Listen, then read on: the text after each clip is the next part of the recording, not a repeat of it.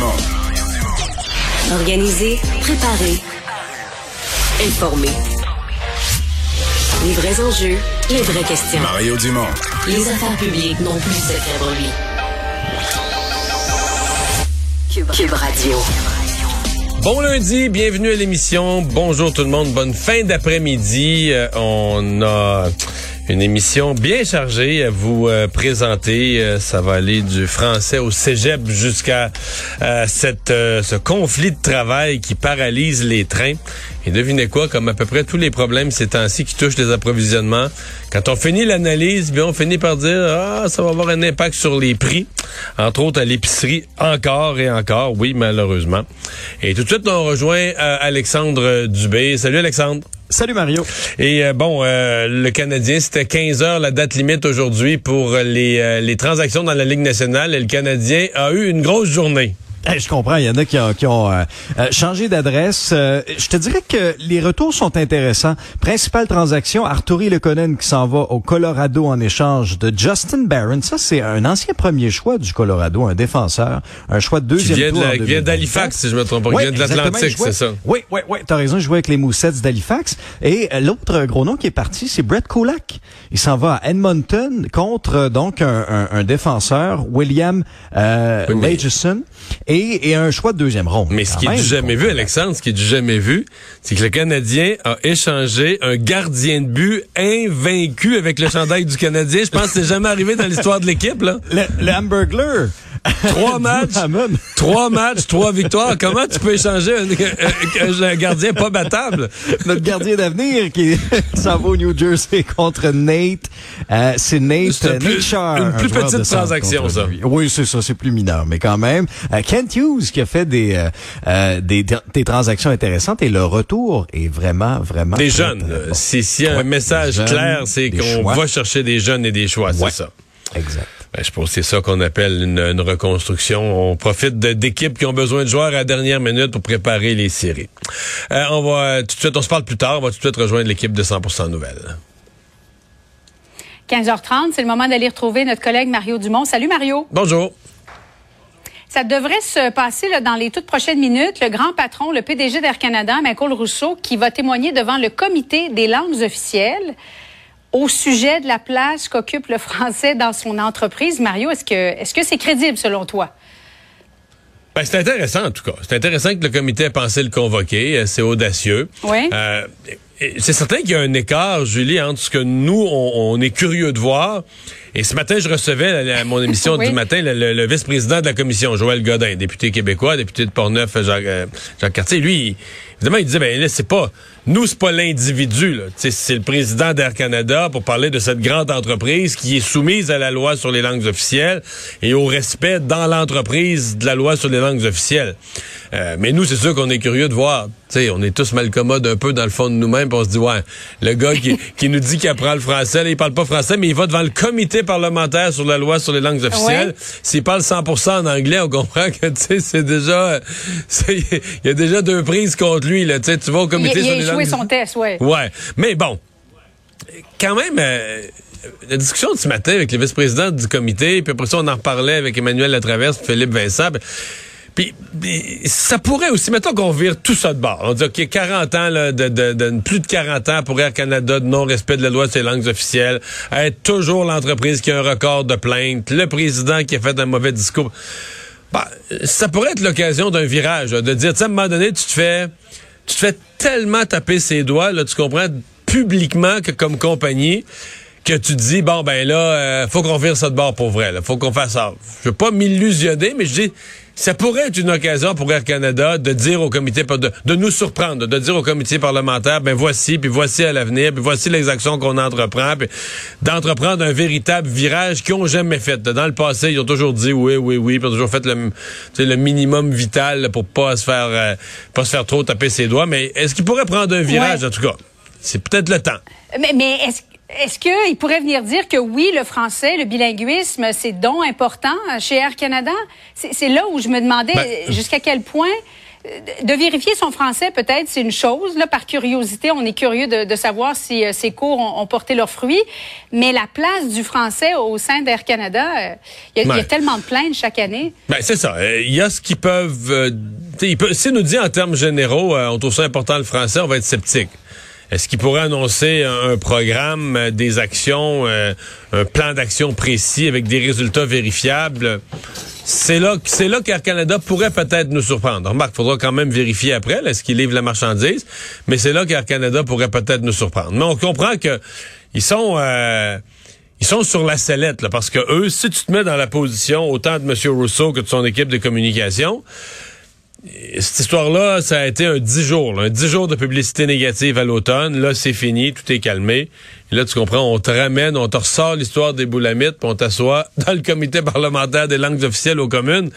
C'est sûr qu'ils sont pas contents de ça aujourd'hui. C'est certain qu'eux, ils auraient tout fait pour éviter de dire, une fois que c'est oublié, mm. que personne parle de ça, ils auraient tout fait pour pas revenir là-dessus, mais je pense que les, députés de la Chambre des communes font leur travail de les reconvoquer et de dire, OK, la tempête est passée. Maintenant, euh, vous avez des devoirs, vous avez des obligations en vertu de cette loi sur les langues officielles. Qu'est-ce que vous allez faire? Alors, ça devrait débuter dans les prochaines minutes. On ira euh, dès que ça commence. Mario, l'Ukraine, ça va faire un mois que, le conflit a commencé ce jeudi. Tu as reçu un petit peu plus tôt Mélanie Joly, la ministre des Affaires étrangères. Elle a confié que le, elle t'a confié que le Canada allait mettre de l'avant d'autres sanctions. Et tu lui as posé la question à savoir s'il y avait de, appelons ça de l'espoir sur un dénouement diplomatique. On va écouter sa réponse. Il y a des crimes de guerre qui sont commis présentement en Ukraine. Il y a des civils qui sont ciblés. Il y a des écoles. Il y a des enfants qui sont ciblés. Il y a des hôpitaux, des maternités. C'est effrayant. Et donc, comment négocier avec une partie russe qui n'est pas de bonne foi? C'est ça, la grand défi. Mario, on compte les réfugiés par millions aujourd'hui, les morts, les civils qui se multiplient. As-tu l'impression que Poutine est en train de gagner? Euh, non, parce qu'en même temps, il avance pas sur le terrain. Il est en train de raser un pays, détruire un pays. Est-ce que c'est une façon de gagner? il y a eu un premier bombardement aujourd'hui. Oui, mais là, depuis une semaine, à chaque jour, quasiment, il y a une nouvelle cible, une nouvelle ville. Dans le cas d'Odessa, mm. on pensait que les gens étaient tous prêts, les barricades étaient installées, les gens étaient complètement prêts pour l'arrivée des Russes. Il y a déjà une bonne dizaine de jours, c'est pas deux semaines. Puis les attaques commençaient pas. Pas qu'il y avait hâte, là, mais ils s'étaient préparés. Mais euh, donc la Russie continue les bombardements et tant tant qu'ils sont maîtres de l'espace aérien, tant que l'Ukraine n'a pas de réplique au niveau de l'espace aérien, bombarder c'est relativement facile. Parfois il y a un missile au sol qui va atteindre un hélicoptère ou un avion. Il y en a quelques-uns qui ont été abattus, mais bombarder c'est relativement facile. Maintenant pour ce qui est de la prise de contrôle du pays au rythme actuel, les Russes en auraient pour des mois, voire des années, là, euh, pour prendre le contrôle de l'Ukraine. Et je pense pas qu'ils peuvent. Je pense pas que Poutine a les moyens financiers et techniques pour soutenir une guerre aussi longue. Donc lui aussi pourrait avoir un certain moment l'intérêt de régler, surtout si la Chine l'encourage à le faire. Mais c'est ça qui est pas clair. La Chine, est-ce qu'elle a un rôle euh, Elle appuie pas la Russie, elle fournit pas de renfort militaire, mais est-ce qu'elle met vraiment de la pression sur la Russie pour achever ça au plus vite, mettre fin à la guerre au plus vite? Ou est-ce que la Chine laisse aller un peu en disant, regarde, ça rend les Américains nerveux, puis ça donne du trouble aux Américains, puis c'est pas, pas mauvais, là, temporairement, nonobstant les vies humaines perdues en Ukraine, mais que la Chine laisse aller ça parce que c'est un encombrement dans le chemin des Américains euh, et que ça, d'une certaine façon, ça fait un petit peu l'affaire de la Chine. C'est ça qu'on, c'est ça qu'on sait pas. C'est ça dans la position de la Chine, ils sont pas pour la guerre, ok, mais euh, jusqu'à quel point ils sont prêts à être proactifs pour la faire finir plus vite, ça, c'est pas clair. Hier, le Canadien euh, Pacifique a mis ses employés en l'accord. Bon, les, deux parties n'arrivent pas à s'entendre sur des questions de salaire, régime de retraite. Mario, euh, jusqu'à quel point ça peut avoir une incidence, encore une fois, après la pandémie, la guerre, sur, la chaîne de, production de plusieurs usines à travers le pays, sur ce qui devrait normalement passer par le Canadien Pacifique? Ben, moi, dans ce qui me concerne, ça a trois impacts. D'abord, ça va avoir un impact, là, si ça dure surtout, ça va avoir un impact, encore une fois, là, une, une xème, euh, problème qui va avoir un impact carrément sur les prix. Les prix de nos approvisionnements, les prix de nos marchandises, les prix de ce qu'on paye, à ce qu'on achète à l'épicerie. Deuxièmement, il y a mhm. potentiellement un impact économique sur les entreprises. Les entreprises manufacturières, pour plusieurs, leurs produits finis ou leurs matières premières, soit leurs produits finis partent en train, ou leurs matières premières arrivent par train. Euh, on dit que dans certains cas, ils vont remplacer ça par le camion. C'est beaucoup plus dispendieux comme coût de transport. Donc, il y a un impact sur la productivité de nos entreprises. Et troisièmement, c'est peut-être celui que plusieurs vont négliger ou oublier. Il finit par avoir un impact sur le, la, je dirais, la réputation du Canada, l'image du Canada comme lieu pour investir. Parce que là, sur deux ans, les voies ferrées ont été bloquées par des manifestants autochtones. Euh, le pont ambassadeur a été bloqué par des manifestants camionneurs. Le port de Montréal a été arrêté par une grève. Là, les voies ferrées sont arrêtées au nouveau encore par le CP pour une grève. L'Américain qui regarde ça, il dit, voyons, c'est, au Canada, il n'y a jamais moyen que, les, marchandises puissent circuler librement. ça fait plusieurs événements dans un quand même un assez court laps de temps de, de, deux ans. Puis à chaque fois, quand même des délais assez longs. Ça a duré dans certains cas entre plusieurs jours et quelques semaines. Euh, donc, euh, moi, je trouve que tu as l'impact sur les prix pour les consommateurs, sur les approvisionnements, tu as l'impact sur l'économie, puis tu as l'impact sur la réputation du Canada. Tu dis, mettons que tu je sais pas, un Américain veut investir, oh, j'investirais-tu au Canada? Tu dis, mais voyons, j'ai même moyen de transporter nos marchandises convenablement. Mais, donc, loi spéciale, ce serait pour quand, selon toi? Ben, pour l'instant, la seule, la seule indication qu'on a, c'est que le ministre fédéral du Travail dit il n'y en a pas question pour le moment, on laisse les partis négocier. C'est généralement, c'est toujours ça, en fait. La première, un ministre du Travail va rarement aller aux mesures extrêmes le jour 1 du conflit. On va toujours laisser une place à la mm. négociation. Mais c'est un autre exemple où on se dit euh, il va falloir qu'on repense nos relations de travail au Canada. On peut pas toujours avoir des arrêts de travail à chaque renégociation et tout ça.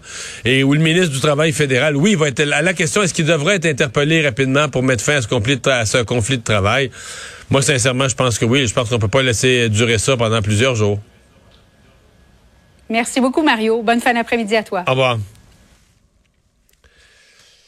Alors Alexandre, dans les autres nouvelles, ben faisons un peu le, bilan sur le terrain de ce jour 26 du conflit en Ukraine. Il y a entre autres eu bombardement d'un centre commercial. ouais, du côté de pour, frapper des civils, on peut difficilement faire pire. Ouais, ouais, effectivement. Et, le site a été touché, Mario, par une, une, une frappe tellement forte, tellement puissante qu'elle a pulvérisé des véhicules qui étaient stationnés devant l'édifice. On voyait après ça à la levée du jour un espèce de cratère géant de plusieurs mètres de largeur qui nous témoignait là, toute la force de ce bombardement-là. Le bilan est fait état de huit morts euh, au cours de la nuit. Là, les Russes disaient, ben non, il y avait euh, un entrepôt d'armes là, euh, juste à proximité. C'est pour ça qu'on a bombardé là. le maire de Kiev aussi a annoncé ce matin un autre couvre-feu. Ça entre en vigueur ce soir, 20 heures, et ça va demeurer jusqu'à mercredi matin, 7 heures. Alors, la pression se fait de plus en plus forte sur Kiev. Les, euh, les combats se sont poursuivis. Je t'amène à Mariupol, beaucoup plus à l'est, qui est assiégé depuis euh, plusieurs jours déjà. Et euh, au cours des dernières heures, l'Ukraine aussi a rejeté l'ultimatum qui avait été lancé par la Russie, qui exigeait que euh, la ville capitule. Alors ça, on a on a rejeté ça du revers de la main aujourd'hui. Euh, il y a toute la question chinoise aussi qui été un petit peu éclaircie dans le cadre d'une entrevue là sur le réseau anglais CBS, là sur le réseau américain. C'est l'ambassadeur de Chine aux États-Unis qui a dit que Pékin n'envoie aucune arme présentement à Moscou pour soutenir son invasion, euh, mais n'a pas précisé si la position de son pays pourrait changer dans l'avenir. Alors euh, ça, c'est pas nécessairement rassurant. Il a dit que la Chine envoyait présentement des vivres, des médicaments, des sacs de couchage et du lait en poudre. Et il a précisé que la Chine a l'intention de faire tout ce qui est possible pour une, une désescalade. On sait que Joe Biden également va se rendre en Europe cette semaine euh, pour participer à toutes sortes, à toutes sortes de rencontres. Monsieur Joe Biden, président américain d'ailleurs, qui cet après-midi a mis en garde quand même les entreprises américaines en vue de cyberattaques, euh, étant donné que les Américains donnent bon euh, des munitions, une certaine aide également à l'Ukraine. donc la pression est toujours très très forte, Mario, à cette, à cette 26e journée de l'offensive russe. Mélanie Joly te disait aussi en entrevue à LCN ce matin qu'il y a d'autres sanctions qui s'en venaient là, pour le Canada. Cette semaine. Cette semaine même. Elle m'a aussi dit, euh, la question avait été posée à M. Trudeau euh, lors de son voyage en Europe, les, armes qu'on a données le Canada, est-ce qu'on est certain, est-ce qu'on a des confirmations solides que ça s'est rendu, là, que ça n'a Mhm. pas été euh, dans le transport arrêté ou intercepté ou que ça niaise aux frontières? Et ce matin, Mme Joly avait aussi une réponse là, claire et précise là-dessus. La réponse, c'est oui. Donc, le, matériel du Canada, matériel défensif et armes, c'est bel et bien rendu. Donc, c'est bel et bien entre les mains de ceux qui en ont euh, besoin. C'est euh, jour de budget demain à Québec. Ouais, et on a eu droit au traditionnel photo-op du, du ministre des Finances, Éric Girard, avec euh, ses, ses nouvelles chaussures. Cette fois, c'était des souliers de course New Balance, des souliers légers et performants. Et euh, ce qu'on ce qu'on retenait de cet après-midi, de cet exercice-là, ça concerne surtout le déficit structurel, Mario, qui va être inférieur finalement à 3 milliards, grâce à la bonne performance de l'économie. Initialement, on l'avait estimé à 6 milliards. Euh, dans le mini-budget en novembre dernier, c'était passé à 4. Et là, ben, ce qui sera annoncé demain, ce sera inférieur à 3. Parce qu'on est revenu du- vite, là. On est revenu vite Oui. au plein emploi ou, euh, un taux de chômage vrai. De 4% On est revenu vraiment après pandémie, là, une situation économique. Le Québec était sur une bonne lancée, mais on se demandait tous jusqu'à quel point ça va être, euh, tu sais, la pandémie a brisé certains secteurs, l'hôtellerie, et c'est d'autant plus inquiétant pour ces secteurs-là, parce que tu dis, ceux qui, ceux qui n'ont pas encore fait toute leur, euh, leur réembauche, puis, Ouais. euh, il reste plus de personnel, il reste plus de monde, là. Alors, ça c'est vrai, t'as entièrement raison. Pour ce qui est aussi du, euh, déficit, justement du retour euh, à l'équilibre, on vise toujours 2027-2028, mais euh, la grande question demain aussi, ce sera de quelle façon on va aider les Québécois pour surmonter la hausse du coût de la vie, l'inflation qui atteint des sommets depuis le début des années 90. On a eu une prestation exceptionnelle là, en 2021 euh, qui avait été donnée à 3,3 millions de Ouais. Québécois, mais là on viserait davantage euh, une mesure plus générale. Alors, ça ira à qui? Euh, Ça sera sous forme quoi d'un crédit, sous forme d'un chèque? Ça va être précisé quand même demain. Ouais, pour euh, combattre le combattre le- le- l'inflation, le gouvernement veut pas se lancer, ce que je comprends, dans un mais d'abord soit soit des, des, des retraits de taxes ou des, des choses qui ont un caractère permanent là. Parce qu'ils se disent l'inflation, là il y en a, mais il y en aura peut-être pas l'année prochaine. Il y en a, tu sais, c'est- ça, ça apparaît un phénomène temporaire là. Exact. Donc, on se dit, envoyer un chèque aux gens, mais ça, tu le fais une fois, tu le fais deux fois, tu le fais sur une base temporaire, mais c'est pas quelque chose où tu t'engages, où tu te, tu te, tu te commets, là, tu sais, euh, d'une façon qui a une, euh, qui a une permanence. Euh, le, ben, veille de budget, mais néanmoins, il y a déjà de l'argent disponible parce que le ministre des Transports, lui, semble en avoir. oui, quand même. Puis euh, 7 milliards, euh, Mario, sur deux ans pour entretenir, pour améliorer les infrastructures routières, ferroviaires, maritimes, aéroportuaires. Je te dirais que la, la grosse part du gâteau, ce sera la région de Montréal qui va la recevoir, un peu plus d'un milliard, qui va servir entre autres à la reconstruction du pont d'étagement de l'autoroute 520, euh, à celle du pont d'étagement aussi du boulevard des Galeries d'Anjou. Et dans les autres projets qui vont pouvoir participer, euh, qui vont pouvoir en profiter là, de ces de ces 6,7 milliards, il y a l'élargissement de l'autoroute Jean Lesage à Lévis. Euh, on va prévoir aussi bon l'implantation de ce fameux tunnel Québec-Lévis avec des travaux préparatoires. Ça va avoir lieu en 2022, euh, 2023. Alors, ce sont les grosses parts du gâteau de cette enveloppe euh, qui a été qualifiée là, de, de montant record par l'équipe euh, du ministre des Transports, François Bonnardel. Et euh, ben une figure connue à l'Assemblée nationale qui ne sera pas candidate à la prochaine élection. Ça va être annoncé là en toute fin d'après-midi dans sa circonscription du nord de Montréal. Euh, Oui, la députée libérale Christine Saint-Pierre, euh, députée d'Acadie, qui va en faire l'annonce en compagnie de Dominique Anglade. Elle avait été élue pour la première fois, c'était en 2007.